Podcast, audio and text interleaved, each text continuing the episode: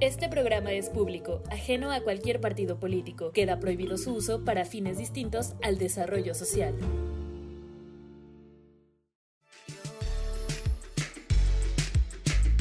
Eh, eh, compa, entonces, ¿qué? ¿Se va a hacer o no se va a hacer?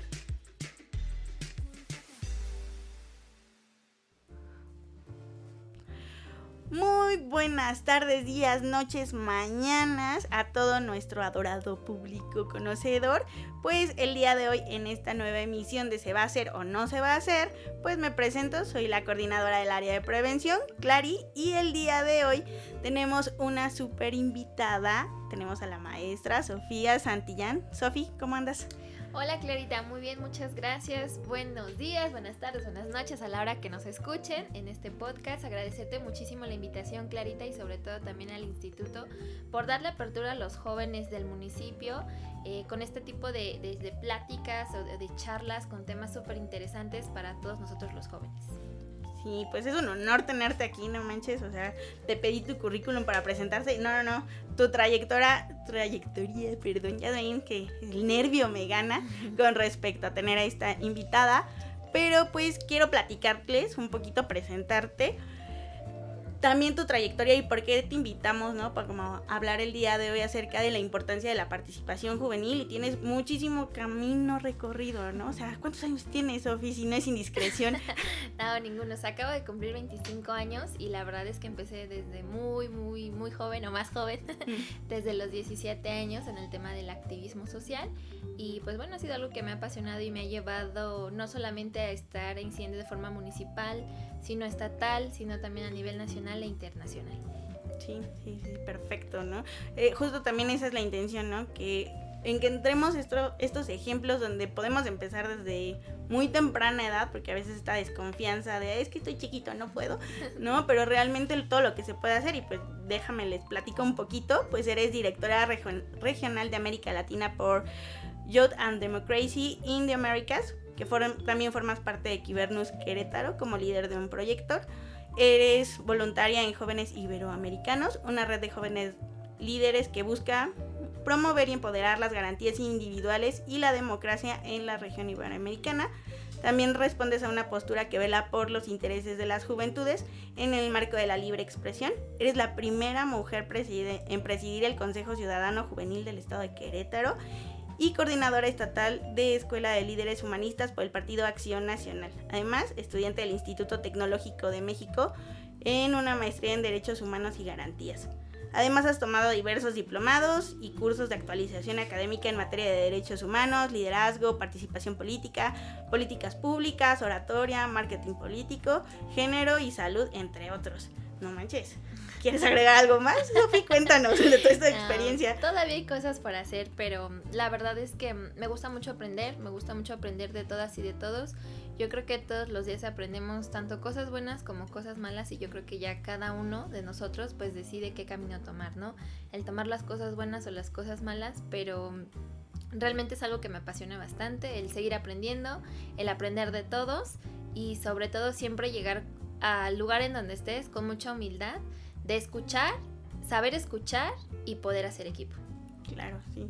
Creo que esta parte de aprender constantemente es sumamente valiosa, ¿no? Al final de cuentas también te va abriendo como muchos caminos, muchas experiencias y es súper diverso lo que pues estás aprendiendo, ¿no? Al final de cuentas.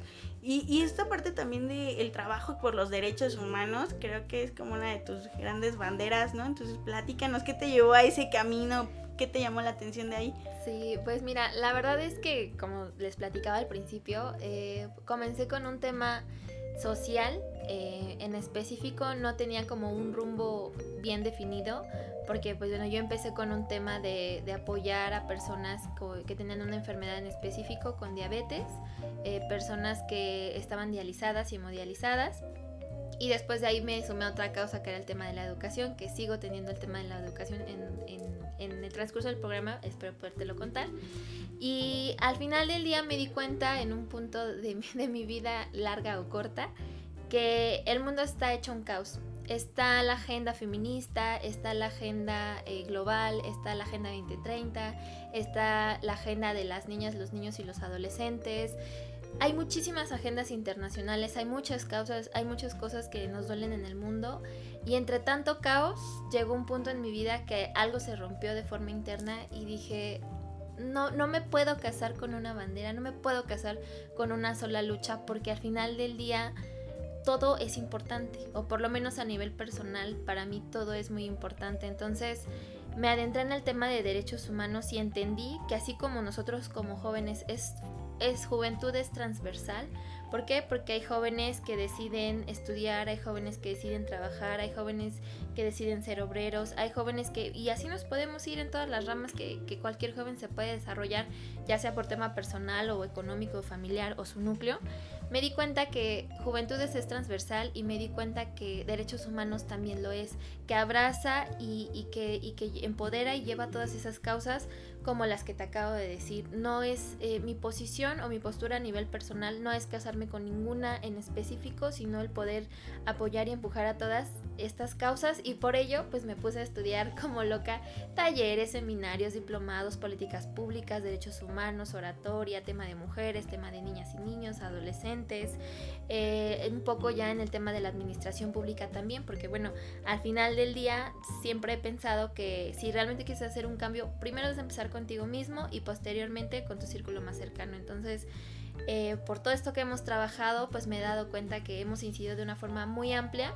Y pues eso ha sido lo que me llevó al tema de derechos humanos, el, el, poder darme cuenta que puedo sumar desde lo poco o mucho que yo sé en estos momentos o lo que me he preparado para otras juventudes y ser empática de, tener por entendido, vaya la redundancia amigos, de tener por entendido que eh, puedo hablar desde un privilegio de que tengo la fortuna de ya haber terminado la maestría, de haber recibido un, doctorado honoris causa por mi trayectoria social, académica y política y que eso eh, nos debe de servir a todas y a todos y ser como un primer llamado de que si tenemos ese privilegio de poder llegar y hacer este tipo de cosas, poder impulsar a los demás, mujeres, hombres, niñas, niños, comunidad en general, a que logren sus metas, a que sí no va a ser fácil, pero al final del día eh, vas a encontrar como esta suma de, personas o momentos de que te van a, a lograr llevar hacia un fin, ¿no? Y que pues este fin fue el de los derechos humanos. Súper, sí, creo que también como con esto que compartes, la parte de aprovechar incluso nuestros privilegios, ¿no? Porque a veces sí ha sucedido que el privilegio pues nos nubla la empatía y vivimos en una burbuja donde no vemos todos estos dolores del mundo, ¿no? Porque sí coincido en que hay muchas cosas que hay que seguir trabajando, ¿no? Y que pues te va a mover algo, ¿no? Sientes ahí como el necesito moverme, necesito hacer y creo que como jóvenes tenemos esta posibilidad, ¿no? la posibilidad de la transformación, de también transformar incluso desde lo chiquito, ¿no? Nuestros entornos cercanos, nosotros mismos y mismas, nuestras familias, para poder como ir haciendo como esta suma de voluntades y también de propósitos al final de cuentas, ¿no? Entonces me gustaría saber tú por qué crees que es importante que realmente las y los jóvenes podamos estar en la participación. Yo creo que es fundamental. Eh, y posiblemente ya lo has platicado en estos espacios porque déjenme les platico, no están ustedes para saberlo ni yo para contárselos, pero a Clarita ya tengo el gusto de conocerla desde hace ya un buen tiempo, nos conocimos desde que eh, antes era otra, eran, eran otros Querétaros, otra Secretaría de la Juventud, otros espacios y ella siempre ha estado como muy inmersa en el tema de, la participación de los jóvenes y recuerdo que esa vez eh, a su servidor ahora le temblaban las piernas, las manos, la voz, pero quería presentar su proyecto justo enfocado en esos, en esos talleres, en esos otros Querétaros acerca del embarazo en adolescentes, porque en ese entonces Querétaro estaba en las estadísticas dentro de los tres primeros estados, deshonrosamente, llamado de las madres solteras y la mayoría eran jóvenes. Entonces era un, era un proyecto que estaba muy enfocado hacia el tema de los jóvenes, el cómo se podría manejar, visto desde un tema de prevención y bueno, en colaboración con las direcciones de juventud, ahora la mayoría institutos, otros siguen siendo direcciones, y en ese momento desde la Secretaría de la Juventud del Estado. Entonces, pongo este ejemplo y les platico como todo este antes porque esos fueron como mis primeros pininos a, a, nivel estado, el poder participar, el poder darme cuenta de cuál era la problemática y es algo que yo siempre les comparto. O sea, no nada más hay que ser grillos por ser grillos, ¿no? Sino de que, a ver, está esta problemática, pero ¿qué propongo como joven, ¿no? Y, y qué voy a, a, poner desde mi tiempo, mi esfuerzo y mi dedicación o lo que yo sé para contribuir a la sociedad y eso pueda pues dar una mejor perspectiva. Entonces, algo que estoy segura, como lo comentaba, ya lo trabajado en, por mucho tiempo Clarita y estoy segura ya lo han comentado aquí, es la perspectiva de juventud, que tanta falta hace en dependencias de gobierno, en las mismas direcciones de juventud, en las mismas secretarías de juventud, eh, en diferentes espacios. ¿Por qué? Porque hoy sabemos que si ya la pandemia de cajón nos ha cambiado la vida o la forma de ver la vida, también ha venido cambiando y se ha venido transformando la forma de cómo los jóvenes vemos las problemáticas, cómo las podríamos solucionar y el también el cómo podemos ser esos agentes de cambio para la transformación. Entonces yo creo que la participación de los jóvenes es fundamental y sobre todo ahora en la toma de decisiones, ¿no? Porque eh, podrán decir las personas adultas, y ojo, no quiere decir que esté mal, porque yo siempre he dicho que, que es como triangular esfuerzos. Necesitamos de la sabiduría y de la experiencia de las personas grandes que ya han pasado por estos caminos, que ya saben eh, suena feo, pero es la realidad, que ya saben las mañas, o, pues sí, con cómo se conducen a veces las personas, pero también hace falta esa frescura y las ganas de no hacer esas malas mañas, de decirle, oye, no, pero podemos trabajar de la mano y te puedo escuchar y podemos hacer un buen match para que esto, cualquier trabajo en donde estén, pues salga a flote. Entonces yo sí considero que es importante el que nos involucremos de lleno. Las autoridades en, en ciertos casos están en las mejores disposiciones del poder colaborar con nosotros, siempre y cuando también, no por el hecho de ser jóvenes, exijamos que nos tienen que escuchar, sino de que hay que llegar con propuestas. O sea, hay que llegar, ser juventudes propositivas, también lo digo, y sobre todo informadas, porque no nada más es como de, es que quiero que me hagan caso ok, te hacemos caso, ¿qué es lo que necesitas? Um, y luego se quedan pensando que también es otra parte, esa es una parte, ¿no? El tema de, de, ese segmento de jóvenes, pero también hay otros tantos jóvenes que a lo mejor ya traen como más escalado hacia dónde quieren ir y cómo lo quieren trabajar y de esa forma es como suceden pues los grandes cambios, ¿no? Pero pues sí hay que ser como muy observadores en el tema de la participación juvenil y sobre todo pues seguir abriendo los espacios porque también como hay autoridades que están en toda la apertura, también hay otras tantas es muy triste que te cierran la puerta por el hecho de ser joven y creen que eres inexperto o que no sabes de lo que estás hablando. Ok, sí, creo que uh, es un gran reto. ¿No? También como el tema de la participación juvenil, como bien comentas, también va teniendo ahí como sus piedritas en el camino. La humildad, como lo comentabas también al principio, ¿no? A veces entiendo que como jóvenes es la idea de quererte comer al mundo y quererlo transformar y a veces tampoco escuchas también como propuestas o retroalimentaciones. Entonces sí entiendo como que, ay, tiene sus piedritas escabrosas esta situación, pero justo, ¿no? También eh, encontrar, informarte de otras como organizaciones, otros espacios, ¿no? Incluso como nosotros, Instituto de la Juventud, ¿qué se está haciendo, no? Porque, como bien comentas, a veces siempre, bueno, no, a veces, la, las personas categorizan que los jóvenes se quejan, ¿no? O sea, y sobre todo los adultos, al menos que yo tengo como luego la oportunidad de trabajar con papás, mamás, docentes, es como, ¡ay! Es que los muchachos nada más se quejan, ¿no? Y, ¿Cómo los ayudo? Porque sí, luego se quejan. Pero es, bueno, si te quejas, pero investiga, acércate a las instancias que tienes, ¿no? Porque ahorita, pues, nosotros como Estado, me parece que tenemos muchas oportunidades, ¿no? Casi todos los, los municipios tienen un instituto de juventud, tenemos una Secretaría de la Juventud que también tiene como muchos proyectos, hay un montón de organizaciones creadas y generadas por jóvenes, y entonces ahí está todo.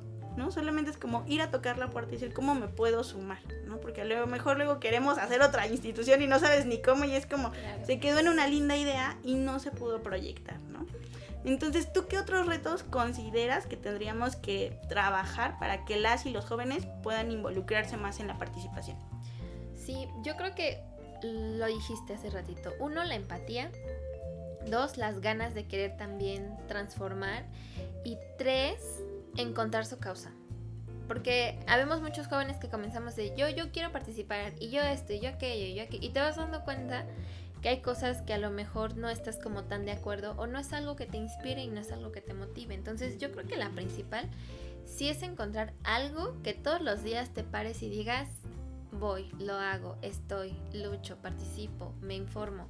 Porque si no encuentras lo que le da sentido a tu vida, pues no vas a lograr nada en la participación. Y desgraciadamente estamos en una generación que sí es cierto que todo lo queremos de forma inmediata, que todo lo queremos ya, que se nos resuelva ya, porque a lo mejor estuvimos acostumbrados a hacerlo así, pero em, también creo que somos una, una generación que tiene que dar ese autorreconocimiento, autoconocerse y saber qué es lo que quiere realmente, ¿no?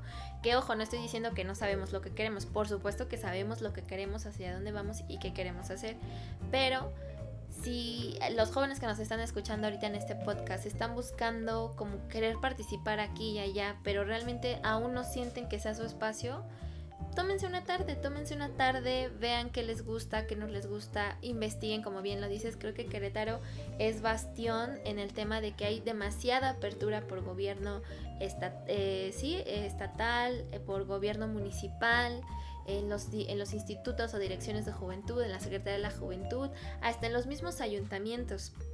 Este, hay toda la apertura que podamos trabajar y estar eh, de la mano entonces, bajo ese sentido, eh, bajo ese sentido, eh, la participación de, todas y todos pues importa y sobre todo es necesaria de que nos preparemos para poder encontrar nuestra causa y poder eh, tener eso que queremos hacer y queremos compartir con los demás. Ok, sí, creo que le diste al clavo algo súper importante, ¿no? Que como juventudes tendríamos que estar ahí teniendo de recordatorio. Encontrar esa motivación que de verdad te levanta de la cama aún en los días en los que no te quieres levantar. Exacto. ¿No? O sea, creo que eso lo hemos perdido muchas veces como, wow, vamos por el éxito, pues sí, pero ¿qué te mueve? ¿No? Y cuando encuentras el que te mueve, lo vas a hacer con toda la entrega del mundo. Yo, incluso ahorita que, que me recordabas esos tiempos donde empezábamos. Años mozos. Ajá, que a juventud. Eh, no, pues yo empecé también como voluntaria, ¿no? Yo era como, no importa que no me paguen, ¿no? Y, muchas veces me decían, ¿cómo lo haces gratis? ¿no? Y es como, me llena muchísimo ir a tallerear, ir a compartir en comunidad, o sea, yo lo disfruto, ¿no?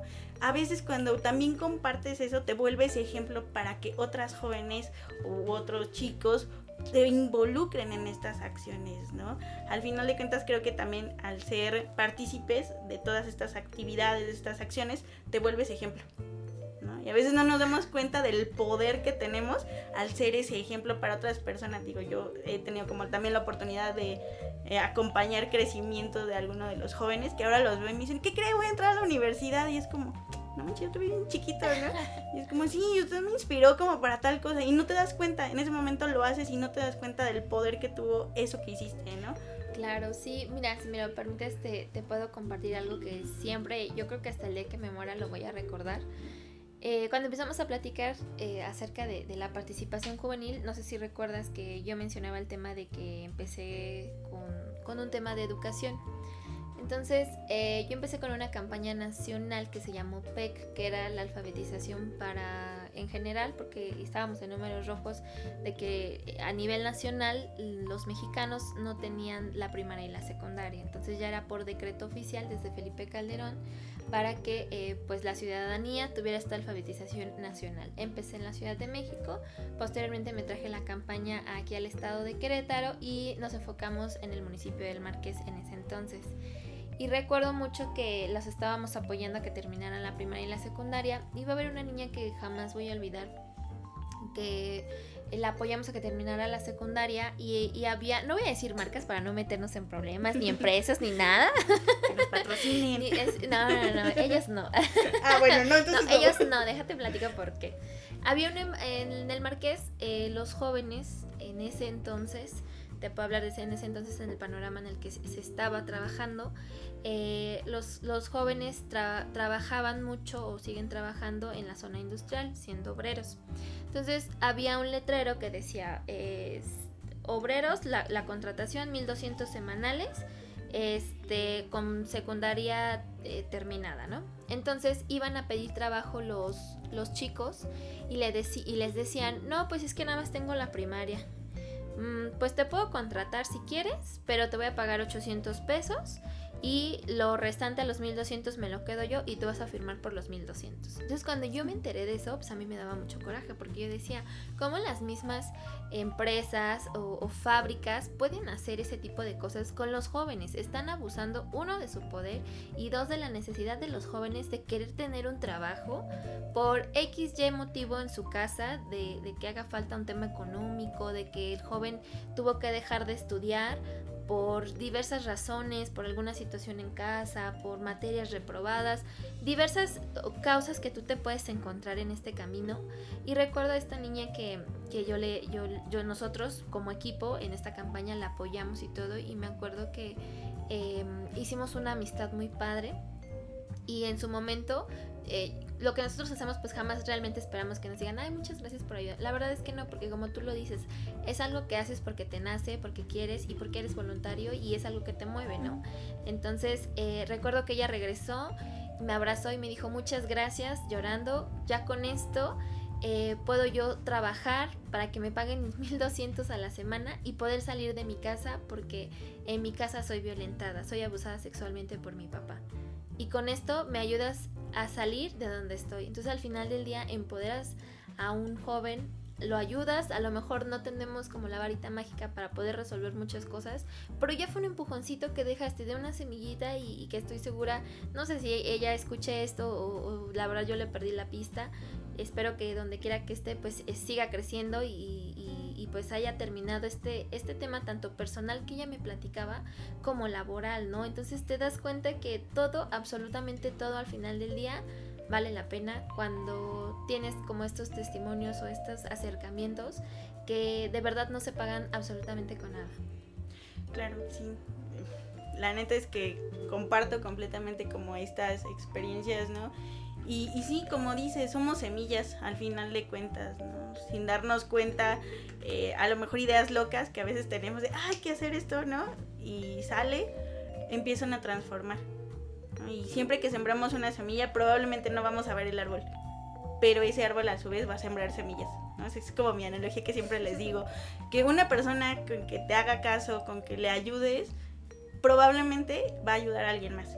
Y ahí está la participación y ahí está también la generación de una comunidad y generar una pues un mundo mejor, ¿no? Porque sí entiendo cómo es que es caos y destrucción constantemente, prendes las noticias y delincuencia, corrupción, problemas, y ay, ya no, ya por favor, sí que caiga un meteorito. Pero luego también es decir, bueno, podemos transformarlo, ¿no? O sea, eh, en sumarnos podríamos hacer como grandes cosas. Muy bien, Sofi, pues para ir cerrando, ¿tú qué les aconsejarías a los jóvenes para que se vayan sumando, que se animen, den ese primer paso a la participación juvenil? Pues yo creo que primero busquen su inspiración, como ya lo platicamos, qué es eso lo que les mueve, qué es eso lo que hace que todos los días valgan absolutamente la pena, de que tú digas, hoy no tengo ganas, pero sé que lo que yo hago puede transformar o puede apoyar a las demás personas, que crean en ellos mismos que cuando les digan no, demuestren el cómo sí y que juventud no es sinónimo de, inexperiencia y que pueden contar con grandes aliados. Estoy que aquí en el municipio, eh, aquí en el municipio de Corregidora y en el instituto podrán encontrar a, gente como tú, Clarita, como todos los colaboradores que están aquí, desde el director hasta todas las áreas que, que aquí conforman y que se acerquen, que se acerquen, que no tengan miedo, que les puedo hablar desde experiencia propia todo lo que he hecho lo he hecho con muchísimo miedo, pero al final del día cuando es tu convicción y es lo que tú anhelas y deseas, se transforma y va creciendo. Entonces confíen mucho en ustedes mismos y al final del día sean eso que siempre han querido en el mundo. Excelente. Pues bueno, para ir cerrando, platícanos algún proyecto donde te encuentran, cómo pueden sumarse también a las acciones que tú ya estás llevando a cabo. Sí, pues miren, nos pueden encontrar en Facebook como Jóvenes por los Derechos Humanos Querétaro, en Instagram como JDHQRO este, perdón chicos, es que como saben estamos en una colonia pues popular y está pasando el de el fierro viejo. Es para amenizar que se note aquí, muchachos. claro, ustedes saben, somos muy cercanos con la ciudadanía. Digo, no sé si te escuche, pero lo siento, amigos. Saben que yo no soy muy seria, que digamos. Pero bueno, ya tuvo sus cinco minutos el señor del fierro viejo, ahora van los míos. Efectivamente. Este, en redes personales me encuentran en Facebook como Sofía Santillán, en Instagram como Sofía A. Santillán y pues tenemos abierta todavía nuestra convocatoria de subdelegados municipales para que todo aquel joven que desee hacer un cambio desde su municipio eh, puede comunicarse en nuestras redes oficiales mandando su currículum, mandando un plan de trabajo o una carta postulación y bueno, sus, sus documentos bases. Ahí en la página van a encontrar mayor información. También tenemos abierta nuestra eh, convocatoria de colecta de ropa y de cobijas abrigadoras. Cierra a final de mes para que en todo diciembre podamos visitar como cada año colonias, eh, comunidades y otros municipios. Y también recordarles que el sábado 4 de diciembre tenemos nuestra primera caravana por los derechos humanos. Es una caravana totalmente pacífica donde le estamos haciendo la invitación a más organizaciones juveniles, a todos los jóvenes que, que, decidan participar. Igual en la página de Facebook hay este link de registro y pues los esperamos para que al final del día participemos y hagamos ese cambio generacional. Súper, pues muchas cosas que hacer, ya tienen aquí alguna otra opción, si también les llaman los derechos humanos, incluso si dicen qué es eso y con qué se come, ¿no? Porque también a veces el desconocimiento está presente, pues también pueden acercarse para tener este primer acercamiento y después decir, ah, puede ser que esa sea mi causa, ¿no? Y se vayan sumando.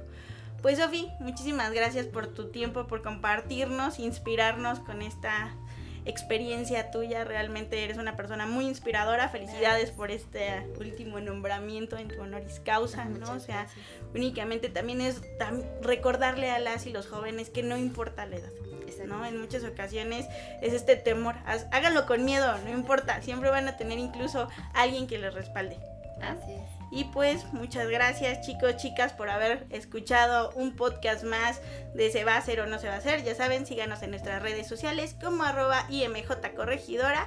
Y pues ya saben, cada semana van a tener un bonito podcast con esta información. Que tengan una linda mañana, tarde, noche o en el momento y dimensión que nos escuchen. Sale, bye.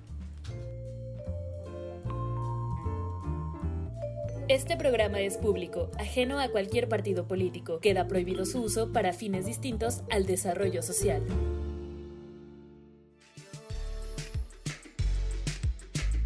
Eh, eh, eh, entonces, ¿qué? ¿Se va a hacer o no se va a hacer?